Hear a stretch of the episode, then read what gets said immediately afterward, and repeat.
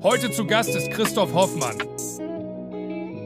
Mitgründer der 25 Hours Hotels. Ja, erstmal Christoph, vielen Dank, dass du da bist. Gerne. Also, du wurdest mir von sehr vielen Leuten empfohlen, deshalb bin ich sehr gespannt und ähm, auch sehr dankbar, dass du hier bist. Und ähm, mich äh, ja, interessiert sehr, ähm, warum die Leute dich so empfohlen haben. Erstmal so ein paar Fakten. Ähm, du bist Mitgründer der 25 Hour Hotels. Äh, 2017 Hotelier des Jahres geworden. Und heute gibt es über 15 Hotels von Paris, Florenz bis Kopenhagen und Dubai. Ich weiß nicht, wie viel es genau sind, aber dazu kommen wir vielleicht gleich noch. Und ich möchte heute herausfinden, was noch dahinter steckt ähm, und was dich zu dem Menschen gemacht hat, der du heute bist. Okay. Vielleicht äh, mhm. fangen wir, ich fange sehr gerne ganz am Anfang an. Also wo bist du denn geboren, aufgewachsen und wie? Äh, ich bin geboren in Neunkirchen im Saarland in Deutschland, habe dort aber nur drei Jahre gelebt und bin von meinen Eltern dann äh, oder mit meinen Eltern gemeinsam umgezogen äh, ins Schwäbische nach Reutlingen ähm, in der Nähe von Stuttgart. Und dort bin ich auch aufgewachsen und habe dort eine ganz gewöhnliche, relativ stressfreie Kindheit gehabt. Bin dort zur Schule gegangen, habe dort mittelmäßiges Abitur gemacht und äh, habe dort aber meine erste berufliche Erfahrung noch vor, der, vor dem Abitur gemacht. Ich habe einen äh, kleinen französischen Weinladen in einem Nebenort von Reutlingen, noch kleiner, in Pfullingen begonnen und durfte dort zum ersten Mal erleben, wie es ist, wenn man ja, Gastgeber ist. Äh, es war ein ganz kleiner Laden, der nur nachmittags geöffnet hatte, hieß äh, Weindepot der Gallier. Und ich durfte den relativ selbstständig führen mit einem Sortiment von französischen Weinen, das mir zugeführt wurde. Es war eine Art Franchise. Und äh, es hat mir wahnsinnig viel Spaß gemacht, den Laden selber zu gestalten. Samstags gab es eine Käse- und Weindegustation. Da musste ich dann immer Physik und Mathe schwänzen. Ich bin so alt. Damals hatte man jeden zweiten Samstag noch Schule, das kennst du gar nicht. Nee. Ähm, und nicht nur deswegen war ich ziemlich schlecht in Mathe und Physik. Ähm, und ja, das war mein erstes berufliches, meine erste berufliche Erfahrung und ich bin fast hängen geblieben, weil es hat mir so viel Spaß gemacht, dass ich eigentlich nur mit sanftem Druck meiner Eltern äh, dann irgendwann mich entschieden habe, dann doch eine Ausbildung zu machen. Der Nachfolger vom Weindepot der Gallier hat vor ungefähr sechs Monaten aufgehört und ich spreche von 1985. Also ein Musiker, äh, Schweißfuß hieß die Band und er war der Gitarrist Didi und den Laden gibt es immer noch, mittlerweile an anderer Stelle und ich kaufe dort auch immer noch Wein ein. Also fast wäre, hätte ich eine sehr stetige äh, Karriere im, als Weinverkäufer gemacht und dann ging es irgendwie anders weiter. Ja. ja. Wie kommt man denn als Schüler auf die Idee, Wein zu verkaufen? Geht das überhaupt? Äh, ja, okay, war, 16, ja, es war nicht so ganz, äh, es war nicht ganz, also eigentlich, äh, ich saß auf, dem, auf, dem, auf der Terrasse meiner damaligen Freundin im Sommer und irgendwie wollte ich arbeiten, auch ein bisschen um Geld zu verdienen und wir haben beide diese Annonce, Anzeige gesehen, äh, wo man eigentlich entweder einen Rentner oder einen Studenten suchte oder Studentin äh, um, weil der Laden hat nur nachmittags geöffnet gehabt, von 15 bis 18.30 Uhr und eben samstags, Mathe und Physik. Und ich habe mich dann als Student ausgegeben und habe so den Job gekriegt. Ich weiß jetzt nicht, ob das illegal war, ganz bestimmt nicht. Und ich war auch nicht mehr der Jüngste. Also ich war schon in, in einem Alter, wo man Alkohol trinken durfte, zumindest mal Wein. Ja. Und hatten deine Eltern auch ein äh, Gastro-Hotel-Background? Nee, nee. Oder wie kam das? Äh, ich habe ich habe immer gerne als Kind schon, also meine Eltern hatten dann irgendwann mal auch die Möglichkeit, in etwas schönere Hotels mit mir zu gehen. Ich habe drei Geschwister ähm, und es war für mich immer ein Riesenabenteuer, wenn wir in ein schönes Hotel gehen konnten. Ich hatte, glaube ich, sogar eine Rangliste phasenweise geführt der schönsten Toiletten Deutschlands, weil ich irgendwann wurde es mir langweilig beim Essen und dann habe ich mir die, die Lobbys angeschaut, bin dann auf die Toilette und wenn dann ganz viel Gold und Marmor oder keine Ahnung was war oder die Toilette einfach als solches äh, speziell habe ich äh, eine kleine Rangliste gehabt. Und ich habe Hotels eigentlich durch das Entdecken der öffentlichen Bereiche kennen und lieben gelernt. Mhm. Und deshalb hast du dann äh, eine Ausbildung zum Reiseverkehrskaufmann gemacht in Stuttgart? Mm, Also ich könnte es jetzt irgendwie schön reden Ja, und sagen, Nachhinein, ja, ja. aber man baut sich ja immer so selbst seine Geschichten. Ähm, nee, es war eigentlich eher, also ich fand Hotels toll und ich fand sie auch immer sehr ähm, magisch. Ich fand von Anfang an langweilige Hotels schrecklich. Das habe ich bis heute mitgenommen. Ähm, rein funktionale Hotels sind für mich irgendwie etwas, was ich links liegen lassen möchte. Ähm, warum ich Reiseverkehrskaufmann wurde? Ja, weil, weil ich eben irgendwie ein wenig Druck spürte, eben nicht mehr den Weinladen weiterzumachen. Ich hatte ein bisschen Sorge, dass da nichts aus mir wird. Und ich habe, ach so, ich habe ganz kurz mal BWL, ein, ein Semester versucht BWL zu studieren in Mannheim und es war okay. völlig, ich war völlig lost in, ich weiß noch, als ich in der, wie sagt man, in diesen großen ähm, Audimax. in Audimax saß mit tausend Leuten und unten ein Professor. Ich saß auf der Treppe und ich, äh, ich hatte sowas von null Plan, was ich da zu tun habe. Und äh, ich habe auch nichts kapiert. Und dann habe ich noch im Semester aufgehört und ähm, habe durch meinen Vater eigentlich ähm, den Zugang bekommen zu einem Reiseveranstalter in Stuttgart. Und dann habe ich eigentlich hm, in Ermangelung besserer Möglichkeiten dort angefangen. Also die Geschichte könnte ich jetzt auch schöner erzählen, dass es alles ganz romantisch war, aber auch die, auch die Ausbildung war jetzt nicht so wahnsinnig spannend. Damals war noch alles sehr analog. Das heißt, meine Hauptaufgabe, glaube ich, bestand darin, Flugtickets auszustellen mit fünf Kopien unten drunter und ich musste dann von Hand eintragen Stuttgart, Istanbul oder Stuttgart, Antalya mit irgendeinem mit irgendeiner Ticketnummer und dann habe ich das irgendwie hundertmal gemacht und dann kam es irgendwie zum Gast. Also es war jetzt, oder zum Kunden. Aber es war jetzt nicht besonders spektakulär, aber es hat mich einen Schritt weitergeführt, weil ich im Rahmen dieser Ausbildung ähm, eine sogenannte oder in, einer, in einem Büro arbeiten musste, das eine IATA-Lizenz hatte. Äh, Und das war in dem Fall ein Partnerbüro ähm, außerhalb von Stuttgart, das sich spezialisiert hat auf Incentive-Reisen. Ähm, und das begann dann spannend zu werden, weil ich sollte dann irgendwie mit daran teilhaben, kleinen Gruppen, äh, überwiegend aus Deutschland, Österreich, Schweiz, äh, Reisen zusammenzustellen in die USA, weil dieses Büro war spezialisiert auf USA. Und das fand ich irgendwie ganz spannend. Und ich habe vor allem ähm, unseren Counterpart kennengelernt. Äh, eine Firma oder eine Agentur, die hieß oder heißt immer noch New World Travel. Äh, und die hat sich in New York spezialisiert auf, auf große Gruppen und Incentive-Reisen. Und als meine Ausbildung langsam zu Ende ging, dachte ich, hm, New York wäre doch spannend, so nach Reutlingen. Und dann habe ich mich da ganz kreativ beworben und durfte einmal hinfliegen, zum ersten Mal mit einer 747, noch von Pan Am und kam so in New York an und war von, von Anfang an geflasht und fand diese Stadt großartig und habe auch erlebt, wie, wie toll es ist, in einer Stadt zu sein, die, die deutlich bunter, internationaler, inspirierender ist als das damals noch ziemlich langweilige Deutschland ähm, und vor allem Reutlingen. Alles schön, aber langweilig. Und dann habe ich alles dafür getan, dass ich da hinkomme. Und ähm, ich glaube, da begann auch dann das echte Abenteuer und auch diese, diese, diese Erfahrung in New York zu sein und mit Menschen aller Welt zu tun zu haben. Das war ja damals noch nicht ganz so selbstverständlich, wie es für dich oder für viele andere heutzutage ist. Ja. Das war, das war, heute würde man sagen, game-changing für mein, für, meine, für mein Leben. Ja, das äh, erzählt sich jetzt so leicht, aber ich glaube, das war ja, das war ja ein Riesenschritt auch damals für dich, denke ich mal, und für deine Eltern und Klar. alle. Also ich meine, aus Reutlingen dann direkt, also nicht irgendwie Stuttgart oder so, Nee, nee. sondern direkt, direkt New York. äh, Lower East Side. Und ich habe wirklich jeden Abend geweint ähm, vor Heimweh, weil ich war so ein Muttersöhnchen. Ich glaube, meine Mutter hat am Anfang noch Versuche gestartet, mir frisch gebackenen Kuchen nach New York zu schicken. Der ist aber dann meistens im Zoll hängen geblieben. äh, und ich wurde, glaube ich, in den ersten drei Monaten dreimal überfallen, weil ich noch nicht so richtig s- street smart war. Und, äh, aber es war auch gar nicht so einfach zurückzugehen. Also wenn es, es war halt einfach weit weg und ich hätte wahrscheinlich auch irgendwie, ich habe natürlich voll auf die Kacke gehauen, ich gehe jetzt nach New York und so.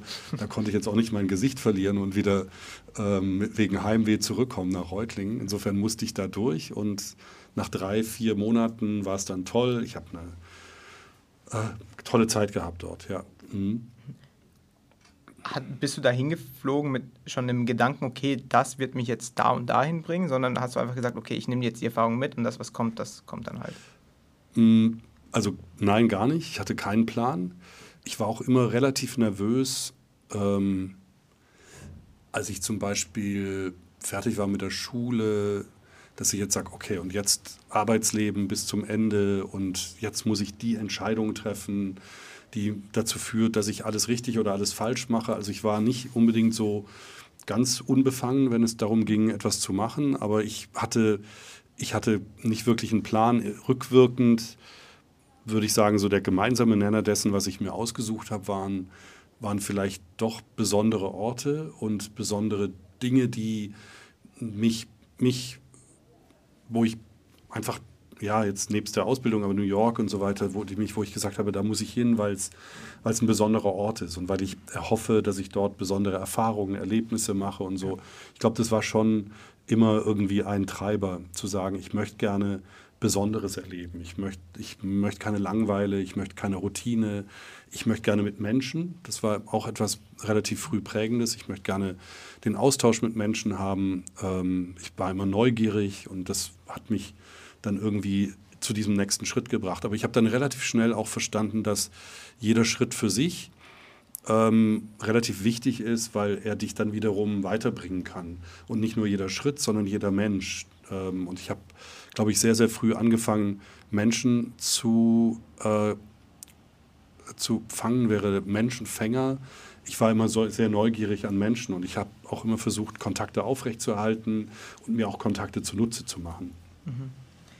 Hast, hast du dir dann auch Gedanken darüber gemacht, falsche Entscheidungen treffen zu können oder gar nicht? Damals Nö, glaube ich nicht. Ich glaube, da habe ich noch nicht gewusst, dass es wichtig ist, Fehler zu machen und so. Das weiß man ja heute alles, dass es äh, einen weiterbringt. Nö, ich glaube, ich war manchmal sogar relativ besorgt oder fast schon verzweifelt, wenn ich gemerkt habe, dass ich auf, der falsch, auf dem falschen Weg bin. Also das war jetzt nicht so, dass ich gesagt habe, oh wow, super, falsche Abzweigung genommen, tolle Erfahrung, daraus kann ich profitieren, weil ich eine neue Erfahrung gemacht habe. Nee, aber dafür war ich vielleicht auch noch zu jung. Und ja. ich weiß auch gar nicht, ob ich heute im tiefsten Inneren so denke. Mhm, okay. Und wie sahen deine Tage damals in New York aus? Äh, wild. Also ich hatte eine ganz, ganz kleine Bude. Äh, zuerst bei einem Arbeitskollegen, der sich als AIDS-krank herausstellte. Ähm, wir mussten das Badezimmer teilen.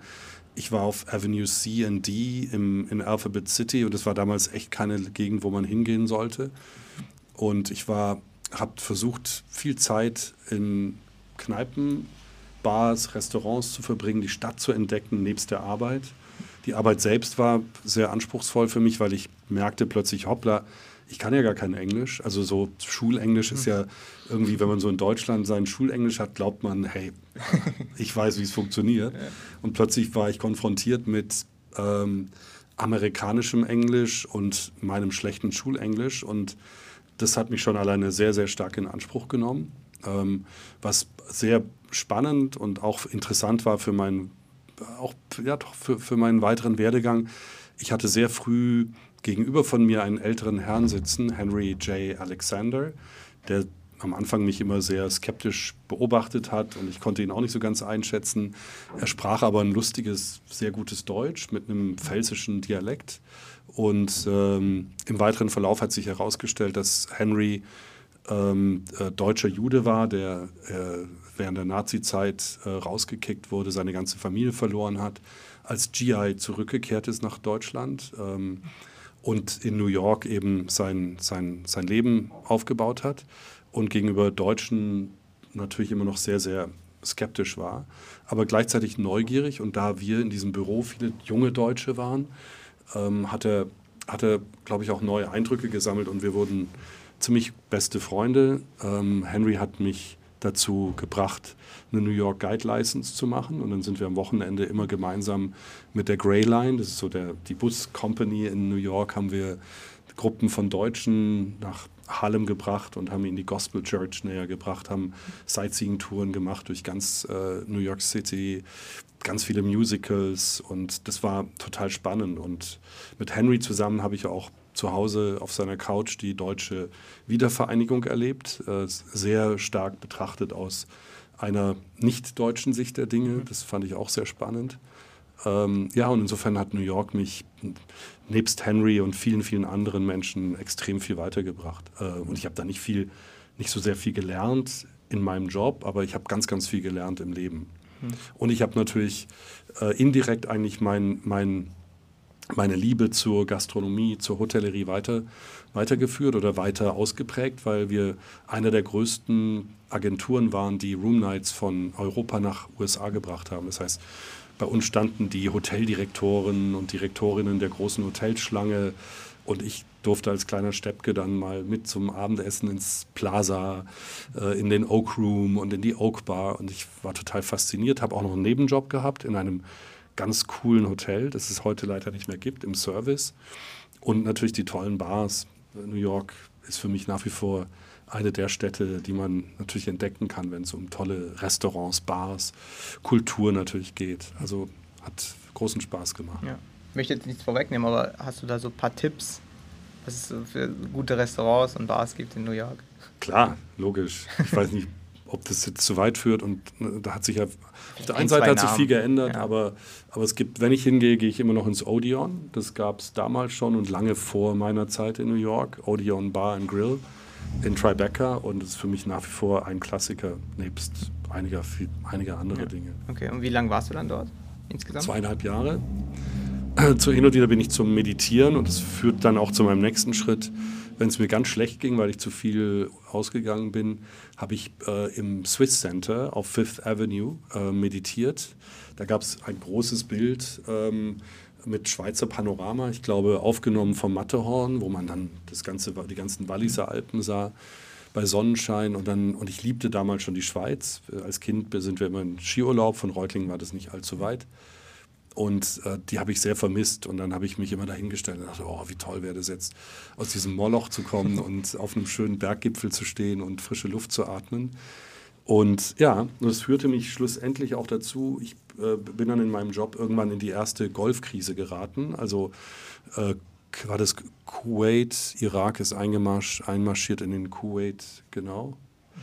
Und dadurch ist das Gesamte zum ersten Mal in meiner, in meiner Wahrnehmung, dass äh, die ganzen Reisebewegungen sind zusammengebrochen. Flugzeuge waren leer, keiner ging mehr in die Staaten und so weiter. Und und daraufhin bat mich mein Chef, entweder zu kündigen oder nach, nach Miami zu gehen für eine zweite Branche, äh, Branch von New World Travel. Und dann habe ich mich aber entschieden, aufzuhören und eben auf eine Hotelfachschule zu gehen. Und habe mir dann, äh, hatte dann das große Glück, dass ich auch die finanziellen Mittel damals von meinen Eltern bekam, nach, in die Schweiz zu gehen und bin dann ähm, nach Les in die französischen äh, in die französische Schweiz. Das war damals ein Ableger von Lyon.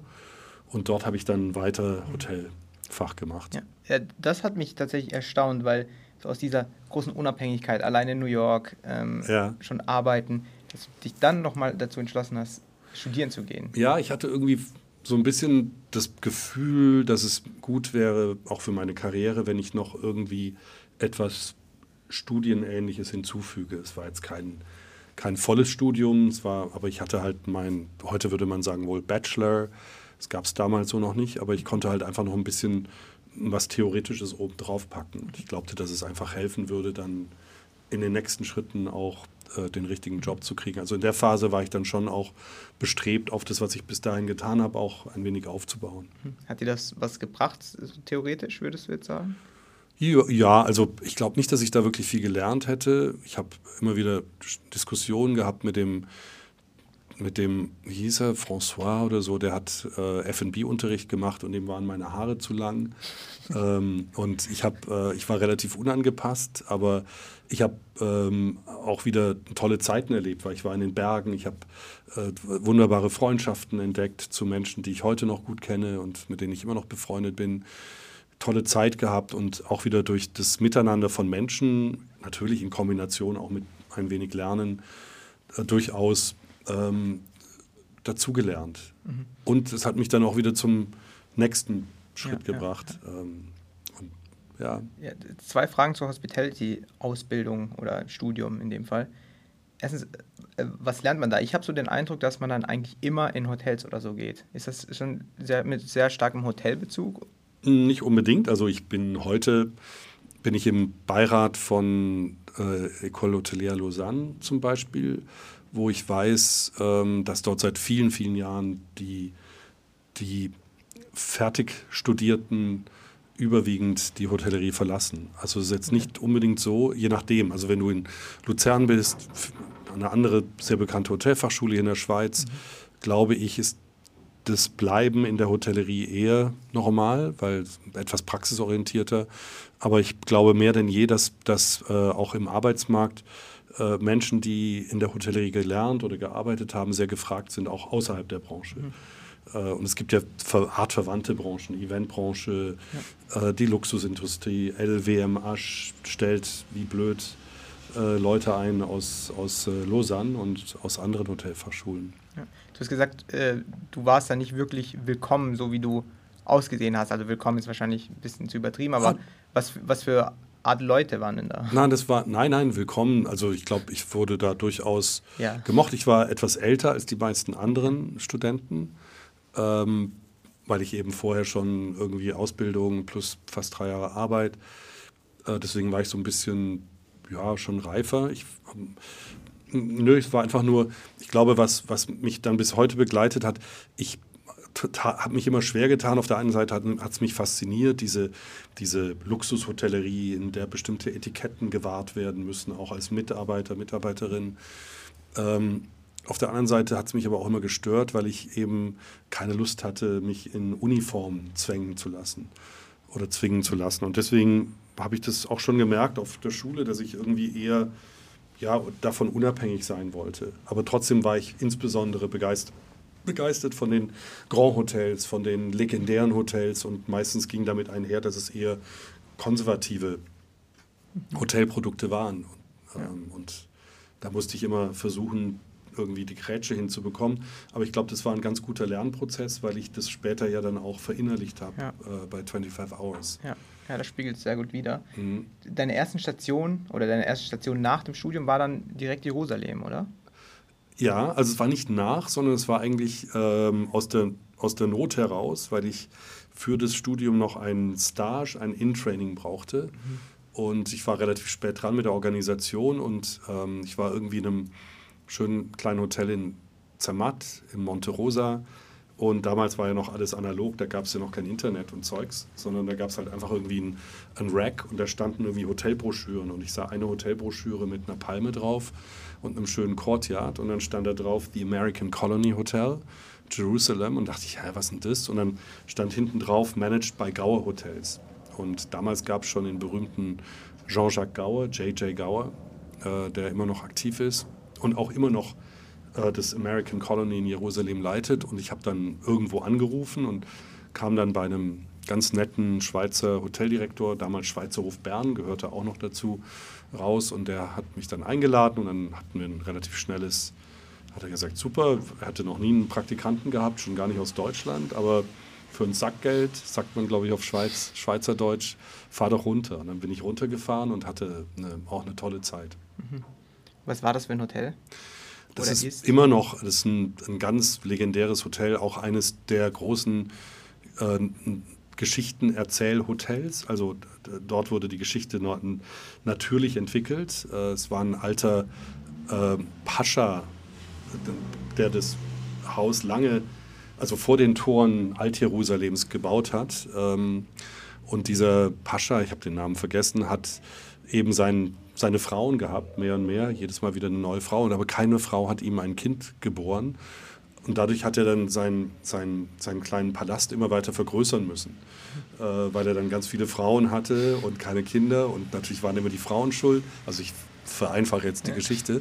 Aber irgendwann entstand daraus ein veritables, großes äh, äh, Areal von wunderschönen Gebäuden. Und ähm, das wurde dann später von einer christlichen ähm, ähm, Sekte oder so, die aus den USA kam, der American Colony, übernommen. Dann hat später Sir Peter Ustinov und die Familie übernommen und so wurde es dann irgendwann zum Hotel. Mhm. Und damals, als ich dort war, das war zu der Zeit, als auch die ganzen Oslo Peace Talks durchgeführt wurden, war es eigentlich so der Treffpunkt für ähm, Politiker aus aller Welt, sowohl die jüdischen als auch die arabischen Politiker, die sich dort auf neutralem Grund, mhm. Schweizer Grund getroffen haben. Dort gab es auch äh, non-kosher Food, das heißt, man konnte dort auch etwas breiter essen und trinken und alle großen Journalisten waren dort. Christian Amanpour, Peter Jennings haben dort ihre Homebase für den Middle East gehabt und es war natürlich ein, ein extrem spannender Ort, wo extrem viel stattgefunden hatte. In der kleinen Bar unten wurden die großen Deals gemacht. Ähm, ich habe meine, meine gastronomische Karriere auf einen Tag hin beenden müssen, weil ich ähm, Arafat war da mit, seinem, mit seiner Entourage und hat sich mit äh, Politikern getroffen und ich habe den Service gemacht in den Courtyard und habe dabei aber nicht aufgepasst, weil ich so aufgeregt war und dachte, oh, guck mal, die sind da alle da und dann sind mir irgendwie 40 Kaffeetassen auf den Boden geknallt und ich wurde gleich abgeführt von Security und alle meine Kolleginnen haben sich kaputt gelacht und am nächsten Tag war ich im war ich in der Buchhaltung bei Jeremy Berkovich, also nichts mehr Service. Und ich glaube, seitdem habe ich auch nie wieder so richtig Service gemacht. Aber auch spannend. Ja, spannend, dass man auch immer wieder, also meine Gäste zuvor, also Michel Peckler war auch in der Buchhaltung. Ja, der hat es aber richtig gemacht. Ich ja. habe nur so getan, als ob. Okay. Michel kennt sich da wirklich aus. Hm. Nee, aber auch äh, jetzt zuletzt habe ich mit Herrn Peter Herzog gesprochen. Okay. Ähm, auch aus der ja, klar. Gastronomie. Logisch. Und er hat auch in der Buchhaltung ähm, quasi seine Züge gehabt zu Beginn. Ja. Äh, bei mir war es mehr, bei mir war es tatsächlich nicht die Buchhaltung, die mich weitergebracht hat, sondern Sales and Marketing im weiteren Verlauf. Ähm, das war eigentlich so ein relativ, äh, da, da habe ich mich relativ lange drin aufgehalten, PR, Sales and Marketing. Da habe ich dann im weiteren Verlauf auch bei Kempinski meine Karriere gemacht und noch in einem Privathotel in Hamburg, ein kleines Luxushotel. Ähm, also das war so eher mein Steckenpferd und das baut vielleicht auch darauf auf, dass ich immer gerne mit Menschen, dass ich neugierig war. Ich nehme für mich in Anspruch, dass ich ein ganz guter Verkäufer war und bin. Mhm. Ähm, aber Buchhaltung ist mir auch FB, also ich kenne mich aus mit Restaurants und so weiter, aber ich glaube, aus einer Küche würde ich relativ schnell rausgeschmissen werden, wenn ich dort mich um den Wareneinsatz und andere Dinge kümmern müsste. Ähm, weil du so ein Freigeist bist? Oder? Ja, weil ich vielleicht auch nicht präzise genug bin, weil ich eher, ja, einfach, ähm, mich, mich, hat immer, mich haben immer die Menschen interessiert und auch das, und auch das Bild, das man empfindet, wenn man in ein Hotel reingeht. Und deswegen wurde dann später äh, auch für mich das, nicht das Gestalten, ich bin kein Designer, aber für mich das Konzipieren von Hotels, die, das, das Entwickeln von Konzepten, aber auch das Zusammenbringen von Menschen und sie für eine bestimmte Richtung zu interessieren oder bestenfalls zu begeistern. Das wurde dann später irgendwie, ähm, glaube ich, etwas, was ich eine Weile ganz gut gemacht habe. Mhm. Ähm, aber da ging es halt auch immer wieder darum, ähm, Netzwerke zu nutzen, kreativ zu sein, aus dem Austausch mit anderen Menschen äh, tolle neue Ideen entwickeln. Mhm. Und dazu brauchst halt einfach Gespräche, Austausch, Menschen, Offenheit, Neugierde, keine Konventionen. Ich habe auch, als ich dann später 25 Hours aufgebaut habe, glaube ich, relativ wenig Interesse gehabt an einer Unternehmensführung oder an einer starren Form der Unternehmensführung. Wir haben uns selbst gerne als Anarchisten bezeichnet in dieser Anfangsphase. Und natürlich haben wir auch damit kokettiert, weil es irgendwie cool klingt, aber so ein Stückchen Wahrheit war da schon dran. Also ich war jetzt nie der klassische CEO, der jetzt irgendwie sagt, so muss die Struktur aufgebaut sein und ähm, das ist eher eigentlich natürlich entstanden. Ja. ja, das sieht man ja dann auch in den 25-Hours-Hotels wieder. Ich meine, da gab es ja keine klare Struktur im Sinne von jedes Hotel ist gleich, sondern ja. äh, verschiedene Hotels. Da kommen wir jetzt aber gleich zu und als Überleitung. Ähm, du hast eben gerade erwähnt, du warst in sehr vielen Luxushotels unterwegs, unter anderem auch dem Schweizer Bürgenstock, Kempinski und so weiter. Ja, nicht sehr viele, aber ein paar. Ein paar. Und ich habe auch immer den Luxus spannender gefunden als äh, das Einfache.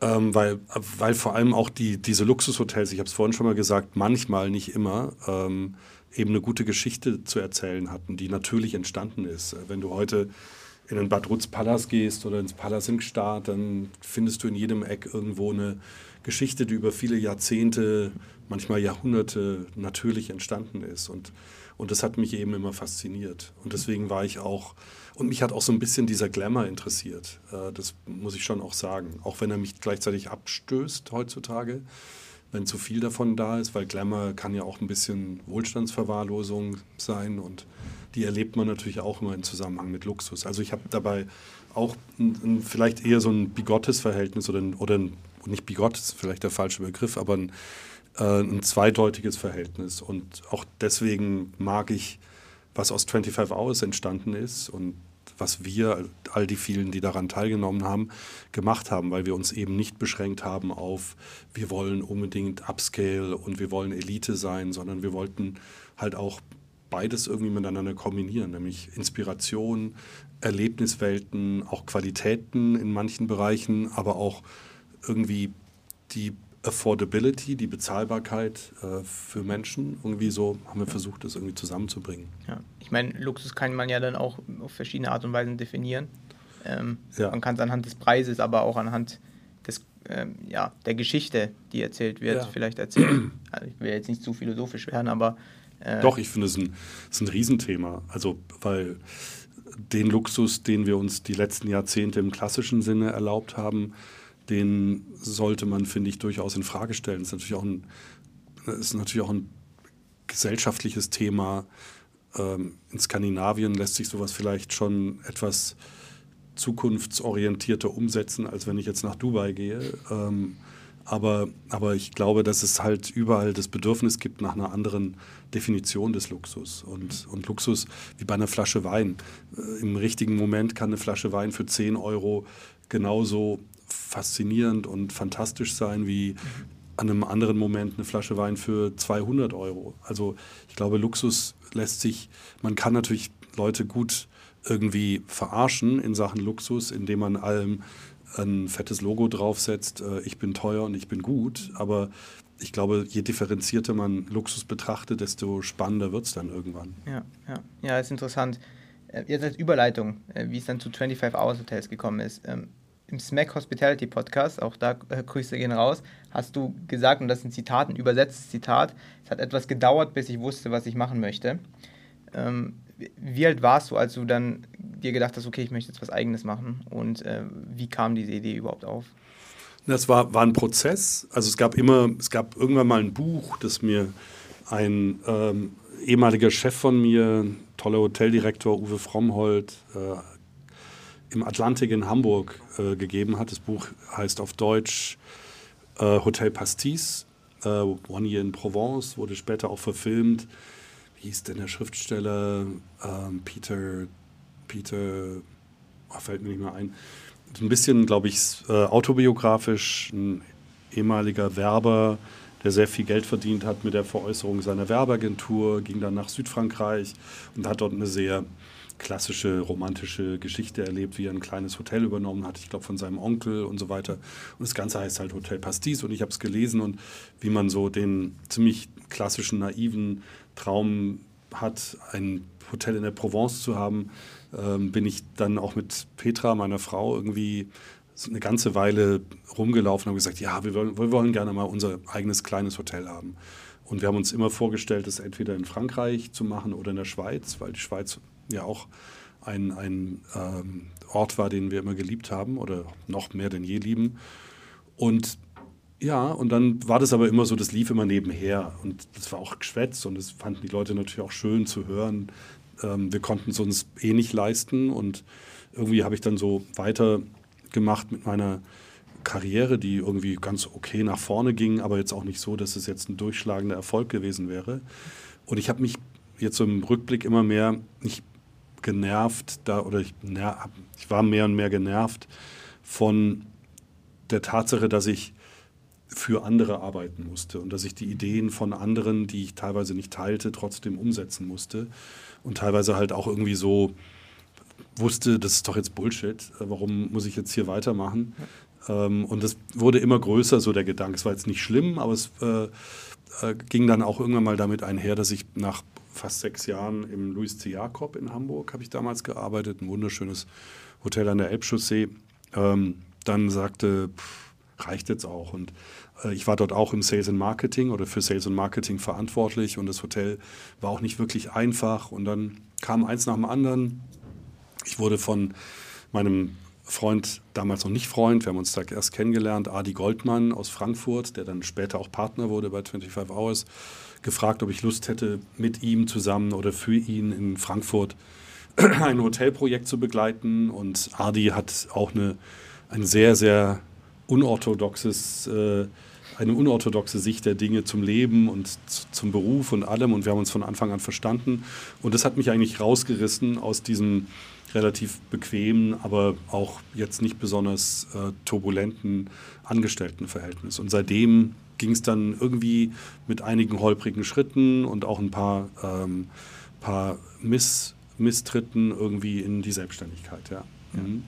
Also es war dann in dem Fall nicht mehr so ein schwerer Schritt für dich zu sagen, okay, ich verlasse jetzt das gemütliche Umfeld. Nicht, also ich habe es verlassen und dann merkte ich, dass es auch ungemütlich wird, weil ich nach einem Jahr Adi, das Projekt wurde nie realisiert und plötzlich stand ich hier auf der Straße und hatte gar keinen Job und Paulina war drei und wir haben auch einen relativ gut, guten Lebensstandard schon gehabt, der ja auch irgendwie unterfüttert werden musste finanziell und da merkte ich halt schon, okay, jetzt muss ich so langsam mal schauen, wo die Kohle herkommt. Und dann hatten wir irgendwie für ein Jahr irgendwie Zeit finanziell, um zu schauen. Und die Zeit habe ich mir dann genommen. Und dann kamen halt ganz viele Dinge auch wieder zusammen, die sich aus der Vergangenheit heraus gebildet haben. Ich kannte den Adi schon.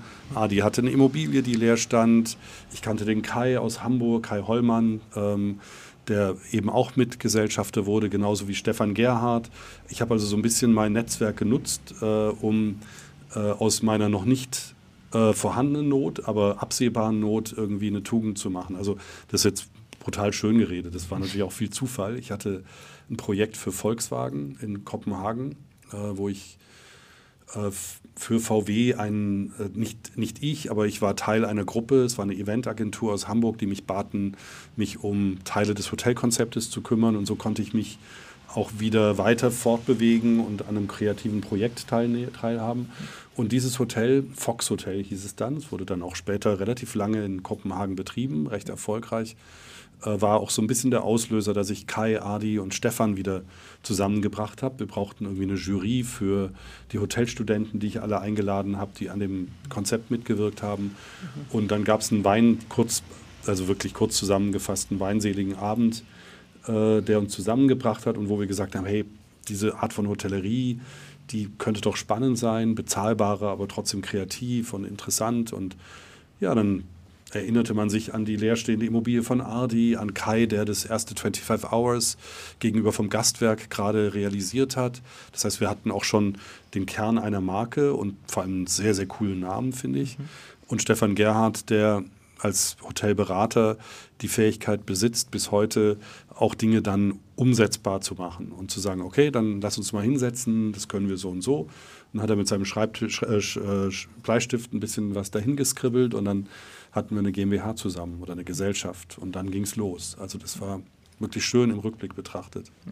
Ja, ich bin auf 25 Hours Hotels äh, natürlich weit vorher schon gestoßen. Mittlerweile, wenn man in Zürich einfährt mit dem Zug, ist kaum zu übersehen. Und irgendwie zwingt das schon immer zum Nachdenken, was man denn in diesen Namen hineininterpretieren kann. Ja. Weil man kann eigentlich so viel hineininterpretieren. Mhm. Es ist ein Hotel, 25 Hours, aber wie ich nachgelesen habe, ihr habt euch da gar nicht so viel dabei gedacht, oder? Nö, also es gab ein Brainstorming, an dem ich noch nicht mal teilgenommen habe, äh, das der Kai organisiert hat, als er diese alte fast leerstehende Hotel, äh, Büroimmobilie gegenüber vom Gastwerk anfasste und sagte, da kann man doch auch ein Hotel draus machen. Und dann war das eine Gruppe von, von Kreativen, unter anderem war da auch Klaus Sendlinger dabei von Designhotels und es gab, so wurde mir später berichtet, eine ganze Menge Namen. Ähm, es gab in Hamburg eine, äh, eine ganz coole, kleines, ganz kleines Unternehmen, das hieß 25 Records. Das war in der Passage, in der, jetzt habe ich den Namen vergessen, die Passage gibt es immer noch. Und damals gab es halt CDs und die Besitzer dieses 25 Records haben gesagt, wir kuratieren immer nur 25 von uns ausgesuchte Labels oder ähm, neue, neue oder auch alte ähm, Alben. Schallplatten kann man ja nicht sagen.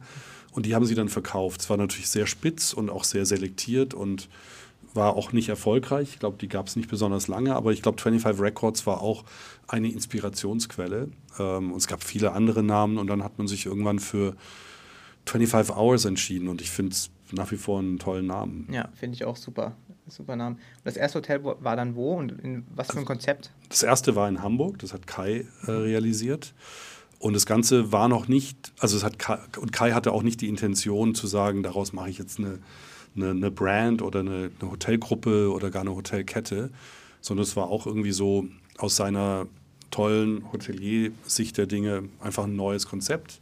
Drei Meter, eine ähm, mittlerweile sehr bekannte äh, äh, Interior Design oder Innenarchitekturfirma aus Augsburg, eben auch aus diesem Beritt von Klaus Sendlinger, hat das Design gemacht für das erste Haus. Und damals sollte das Ganze noch sehr viel stärker auf Budget und äh, Budget und auf Design ausgerichtet sein. Und wir haben das Ganze dann gemeinsam im weiteren Verlauf auch, weil wir halt individuell sein wollten, weil wir uns auch den Standorten, den Immobilien der jeweiligen Geschichte anpassen wollten, haben wir uns irgendwie organisch in eine andere Richtung bewegt. Also wir wurden immer etwas, doch am Ende des Tages äh, nicht ganz so Budget, sondern mehr Story und auch nicht ganz so sehr Design, sondern mehr Konzept. Ähm, und irgendwann wurde auch der Name, ich glaube auch von Kai geprägt, kennst du eins, kennst du keins, weil wir irgendwann gemerkt haben, hm, wenn wir nach Wien gehen, schaut die Immobilie ja komplett anders aus. Und dann kam Adi immer und hat gesagt, hm, wir können kein Hotel beginnen, ohne dass wir eine tolle Geschichte zu erzählen haben. Das Ganze muss, müssen wir betrachten wie ein wie ein, wie ein Film. Man fängt ja nicht an, einen Film zu drehen, bevor man nicht das Skript hat. Und, und so haben wir uns selber irgendwie auch dazu gezwungen und diszipliniert zu sagen, bevor wir ein Hotel anfangen, brauchen wir eine Geschichte.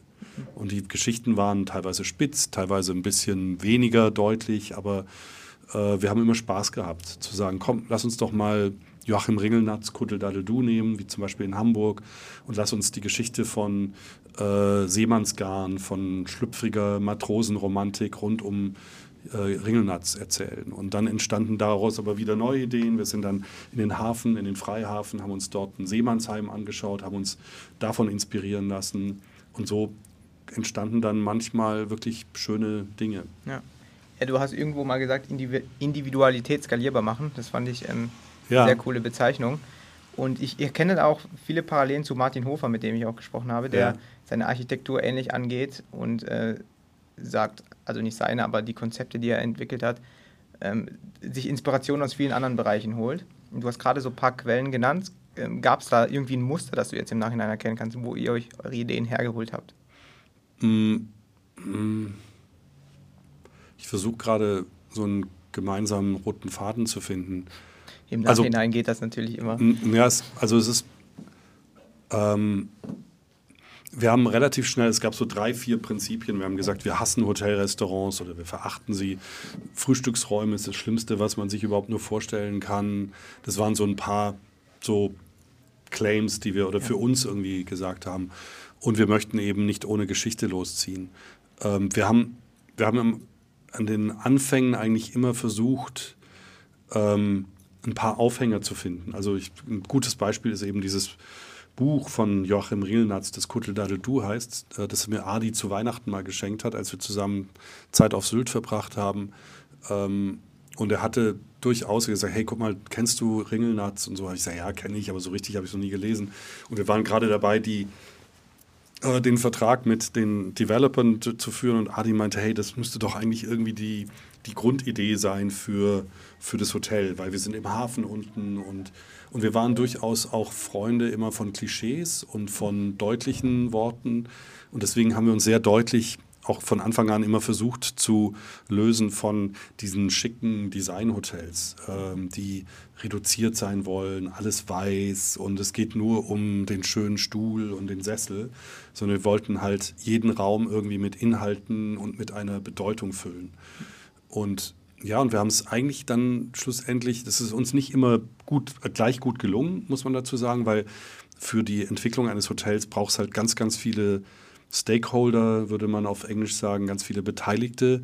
Das fängt an beim Architekten und hört auf, ich habe jetzt kein Z, aber beim, beim Developer, Investor, Innenarchitekt. Äh, wir haben ganz bewusst auch versucht, zum Beispiel wie in Hamburg, eben mehr als nur den Architekten und den Innenarchitekten zu finden, sondern dort haben wir zum Beispiel äh, die Conny Kotte gefunden, die unter anderem auch Set-Design gemacht hat. Michel ist, äh, macht das ja auch ganz toll mit seinen Restaurants, der Bühnenbildner nimmt, um äh, die Gestaltung zu machen. Aber bei uns war halt immer noch die Geschichte dabei und ähm, das Narrativ, würde man heute sagen. Vielleicht ist das auch der rote Faden. Also das haben wir durchgezogen bis Dubai. In Dubai wurde es dann auch ein bisschen schwieriger, herausfordernder, weil wir in Paris auch, weil wir zum ersten Mal ein anderes Vertragsmodell hatten. Also wir haben bis dahin unsere Hotels immer in Form eines Pachtvertrages gemacht. Das heißt, wir waren sehr unabhängig unternehmerisch tätig, weil wir als Pächter in der vollen Verantwortung standen. Das ist eigentlich so die next, nächste Stufe der Verantwortung nach, nach Eigentum der Immobilie. Äh, und somit konnten wir eigentlich unabhängig von dem Eigentümer der Immobilie entscheiden, was wir machen. Äh, der konnte nicht mitreden, wirklich. Äh, es sei denn, wir haben Budgets verlassen oder wir hätten jetzt entschieden, ein Bordell daraus zu machen. Dann hätte er vielleicht Einspracherecht gehabt. Aber ansonsten haben wir gemacht, was wir wollten. Und das war zum ersten Mal eben in der internationalen Hotellerie ein bisschen anders, weil Managementvertragsmodelle bedeuten wiederum, dass man, dass wir Manager sind und dass wir eine Fee bekommen vom Owner, das Hotel zu betreiben. Und dadurch entstehen natürlich, entsteht eine andere Dynamik, äh, weil wir sind nicht mehr ganz so unabhängig.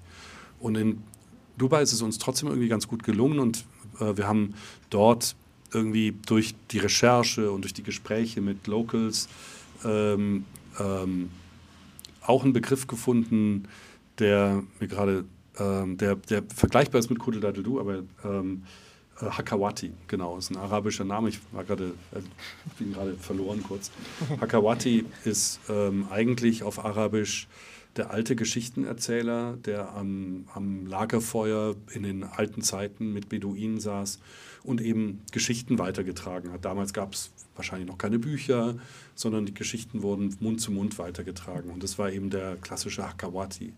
Und diese, diese Grundidee des Hakawati haben wir ganz, ganz früh aufgegriffen und haben daraus dann halt auch eine Geschichte weiterentwickelt, die wir hätten das Hotel auch ganz gerne 25 Hours Hotel de Hakawati genannt, aber da mussten wir zum Beispiel einen Kompromiss mit dem Eigentümer eingehen, der lieber die, die, den, den Standort promoten wollte. Aber insgesamt ist es uns ganz gut gelungen, aus, dieser, aus diesem Kern Hakawati, Kutteldadeldu, äh, was auch immer, eben dann äh, vielfältige Geschichten zu entwickeln. Ja. Und irgendwie passt es dann, weil du lernst dann andere Menschen kennen und du disziplinierst dich selbst aus den Räumen auch etwas Besonderes zu schaffen. Ja. Und äh, wie habt ihr eu eure Standorte ausgesucht? Seid ihr von der Geschichte ausgegangen und habt dann gesagt, ey, da gibt es eine coole Geschichte zu erzählen oder eher andersrum? Eher andersrum. Also wir waren, wir, wir wurden oft ausgesucht. Also wir hatten natürlich schon eine Grundhaltung. Wir, haben, wir, würden, wir hätten gesagt, wir würden jetzt nicht ein Hotel in, in äh, Paderborn machen oder in, in, in Remscheid oder was auch immer, sondern wir wollten eigentlich immer Städte haben, die natürlich groß sind und auch einen gewissen Key-Feeder-Effekt haben, ähm, die aber auch vor allem irgendwie als Marke für sich selbst sprechen. Ähm, und Hamburg, eine der ersten Städte, wo wir begonnen haben, äh, ist natürlich so eine Stadt. Berlin auch, Frankfurt für sich auch irgendwie ein bisschen rougher, aber dennoch eine bedeutende deutsche Stadt. Und so haben wir halt irgendwie äh, die Entscheidung getroffen. Wir haben relativ schnell wurden wir halt von unterschiedlichen Investoren, Developern angesprochen, weil wir auch zu einer Zeit angefangen haben und es, glaube ich, auch durch, durch diesen Markeneintritt von 25 Hours nochmals ein bisschen gepusht haben, zu sagen, das ganze, heute würde man sagen, Lifestyle-Segment äh, oder die Spezialimmobilie, ähm, Hospital Hotel, wurde halt attraktiver. Und dadurch haben wir natürlich zur richtigen Zeit irgendwie die Dinge entwickelt. Und, ja. und, und dann geht es relativ schnell, dass man halt angesprochen wird. Wir kamen kaum hinterher. Also wir haben viel, viel mehr Anfragen bekommen, wo wir dann abwägen mussten. Ist es der richtige Standort, der richtige Mikrostandort? Sind es die richtigen Investoren? Möchte man mit denen überhaupt Zeit verbringen? Für uns war auch in der frühen Phase ein Grund, also vor allem für mich, eine, eine Grundhaltung zu sagen, wo möchte ich gerne Zeit auf Zeit verbringen.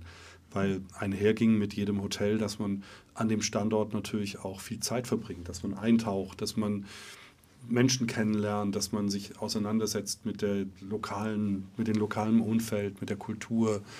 Äh, und deswegen haben wir uns eigentlich doch gerne immer die Orte ausgesucht, wo wir gesagt haben, oh, ich bin eigentlich doch lieber in Zürich als jetzt in, keine Ahnung, weiß ich nicht, Wintertour. Moskau oder ja, Wintertour, so. Wintertour oder wäre jetzt gar nicht schlimm, sondern es wäre einfach nur in dem Fall zu klein vielleicht.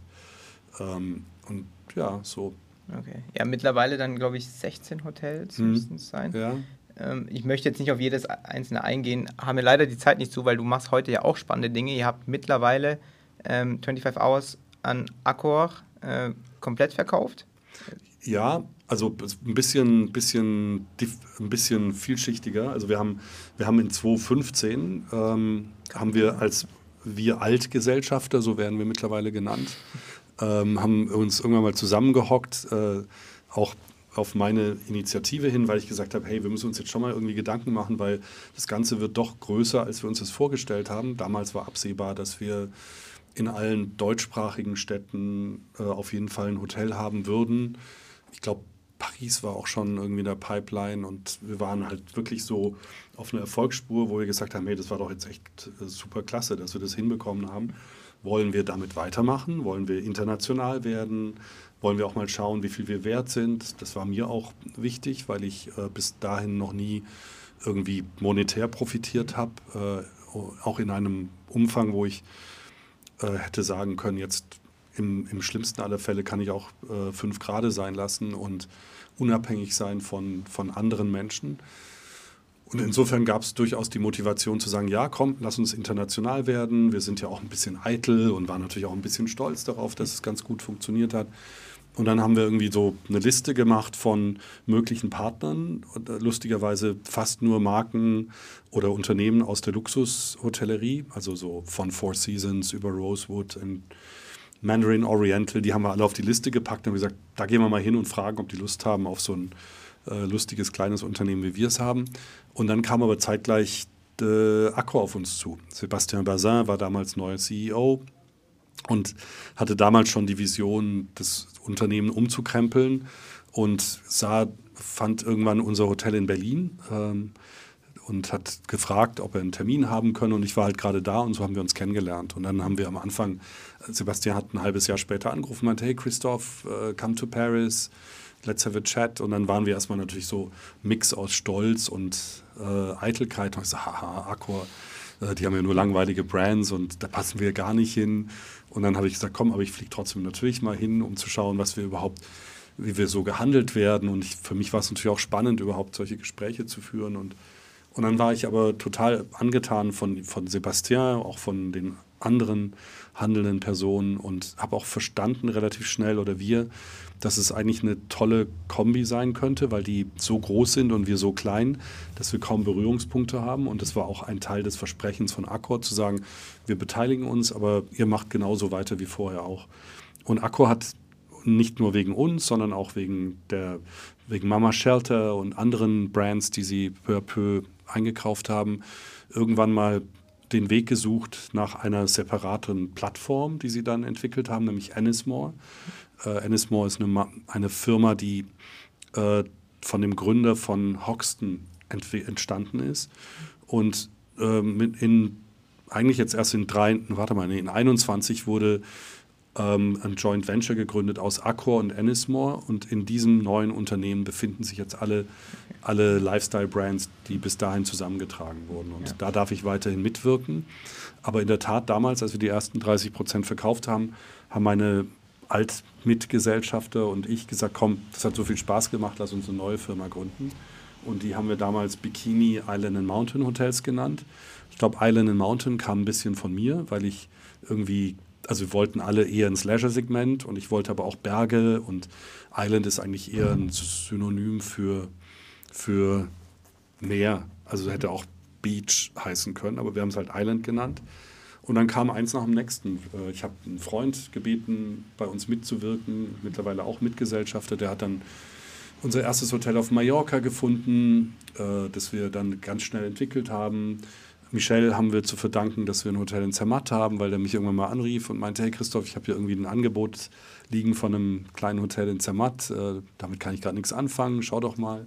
Und dann haben wir uns das angeguckt und haben das gekauft. Bereitet uns gerade noch ein bisschen Bauchschmerzen, leider, weil wir weil Zermatt natürlich ein relativ schwieriger Standort ist, um sich zu entfalten. Ähm, Closed Shop ein bisschen, aber trotzdem ein wunderbarer Ort und wir, wir, wir kommen langsam weiter, haben noch zwei, drei Einsprachen, die, mit denen wir hoffentlich nicht mehr allzu lange zu dealen haben, aber es ist ein schöner Standort und da wird auch ein weiteres Bikini Mountain entstehen. Wir haben ein zweites Projekt auf Mallorca, das wir gerade entwickeln, am Wörthersee, hoffentlich irgendwann noch vielleicht im Engadin und an anderen Standorten in der Schweiz, aber eben auch äh, hoffentlich dann irgendwann in aller Welt. Ja.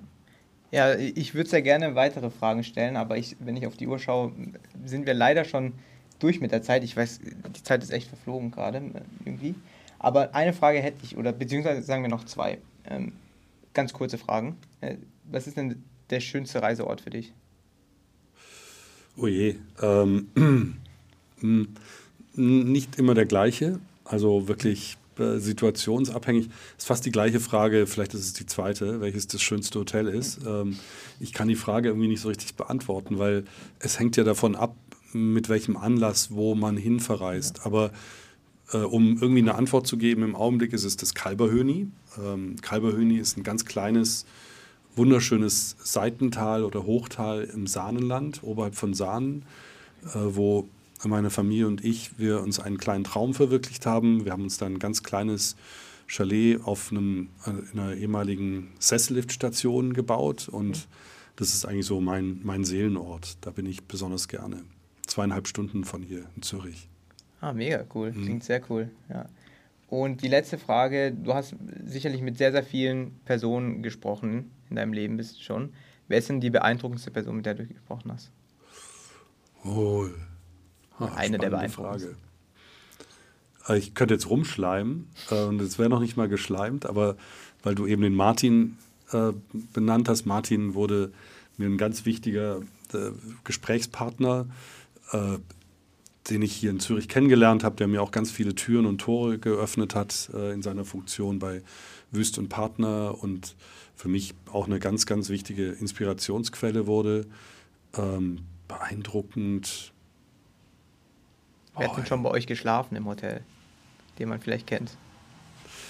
Den ah. du jetzt nicht unbedingt gesprochen hast. Naja, doch, also äh, auch eine Person, die ich ex extrem schätze und du hast mich in die Richtung gebracht, äh, ist äh, äh Benjamin Stuckrad äh, von Stuckrad Barre, der auch bei, bei, uns hin und wieder mal ist und, ähm, und der, der, äh, den ich extrem inspirierend finde. Also und mit dem wir auch relativ freundschaftlich verbunden sind oder ich und den ich durch unsere Hotels eigentlich kennengelernt habe, ja. Aber ich auch da, das ist so ähnlich wie bei Hotels. Es gibt so viele spannende Menschen und es gibt auch wahnsinnig viele spannende Menschen, die ich leider noch nicht kennengelernt habe, denen man heutzutage ja auch zuhören kann, weil es Podcasts gibt, weil es alles gibt, äh, was man sich so anhören kann. Und ja. ah, das ist schon, das ist schon extrem spannend, was sich so jenseits dessen befindet, was, was unsere Branche ausmacht. Ja, ja, alles klar, vielen Dank. Ähm, hat mich sehr gefreut. Äh, waren spannende Dinge dabei. Wie gesagt, äh, vielleicht können wir das irgendwann ausführen, aber wenn ihr mehr über Hospitality-spezifische Themen hören wollt, dann könnt ihr gerne beim Smack Hospitality Podcast reinhören. Da habt ihr ein bisschen mehr nochmal über Hospitality gesprochen. Ansonsten überlasse ich dir gerne das Schlusswort. Was würdest du denn gerne an meine junge Zuhörerschaft weitergeben? Oh, äh, also ich weiß gar nicht genau, wer alles zuhört, aber. Ich auch ähm, nicht. Okay. ähm, ja, lasst euch. Ich, äh, kommt in die Hotellerie. Es ist eine Branche, die, die teilweise, glaube ich, auch im Augenblick so ein bisschen mit dem falschen Image durch die Weltgeschichte läuft, wegen schlechter Bezahlung, wegen äh, schlechten Arbeitszeiten und so weiter. Aber wenn man den richtigen Weg findet in der Hotellerie, glaube ich, ist es wirklich einer der spannendsten äh, Arbeitsfelder, die man finden kann. Ähm, und wenn jemand Lust hat, ähm, Domenico kann uns bestimmt in Verbindung bringen. Und ich stehe gerne bereit, um das entsprechende Netzwerk herzustellen. Auf jeden Fall meldet euch gerne. Vielen Dank dir, Christoph. Und, ähm, danke dir. Ja, wir hören uns. Vielleicht. Ja, danke.